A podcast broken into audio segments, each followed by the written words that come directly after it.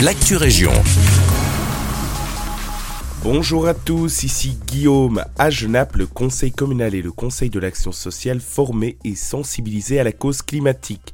La commune de Genappe a décidé de répondre favorablement à l'appel du groupe Créons demain en organisant cette formation.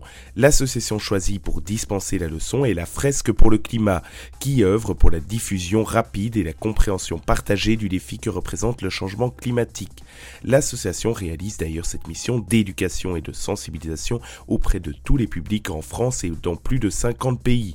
C'est donc durant trois heures que les élus se formeront au souci du changement climatique. On poursuit avec une information qui nous vient de nos collègues de Sudinfo. Trois nouvelles formations à la Haute École de Nivelles dès septembre.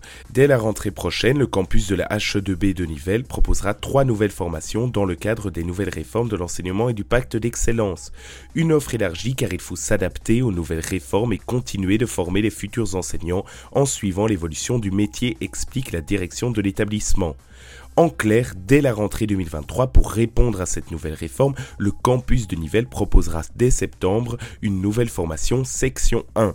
Ces études permettront aux futurs diplômés d'accéder au poste d'enseignant de la classe d'accueil à la deuxième primaire. Ensuite, les deux autres nouvelles formations sont totalement neuves et inédites. Elles sont mises en place dans le cadre du pacte pour un enseignement d'excellence qui vise à instaurer un tronc commun à tous les élèves. Il y aura français EK, éducation culturelle et artistique, et FMTTN, formation manuelle, technique, technologique et numérique. La direction précise que la mineure EK permettra à l'enseignant de dispenser des cours culturels tels que le théâtre, mais également tout ce qui est en éducation musicale et plastique tandis que la filière FMTTN vise plus l'apprentissage technique et technologique des matériaux de l'habitat, de la culture, mais aussi de la communication, l'utilisation sécurisée des technologies numériques et tout ce genre de choses. Les trois formations seront dispensées en 4 ans. Côté culture, midi de l'urbanisme au Centre culturel du Brabant Wallon à Cours-Saint-Étienne. Organisée le vendredi 2 juin 2023, cette conférence permettra de répondre à vos questions concernant le développement actuel des tiers-lieux comme les coworking ou encore les falab et l'avenir urbanistique de la province Brabançonne.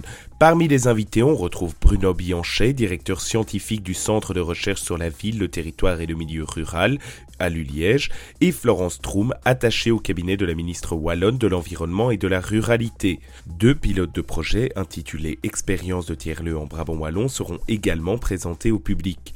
Le prix du billet est de 5 euros et les réservations se font sur le site du centre culturel. En bref, une expérience à ne pas manquer si le sujet vous intéresse. C'est la fin de cette Région, merci de nous écouter et un agréable vendredi avec nous.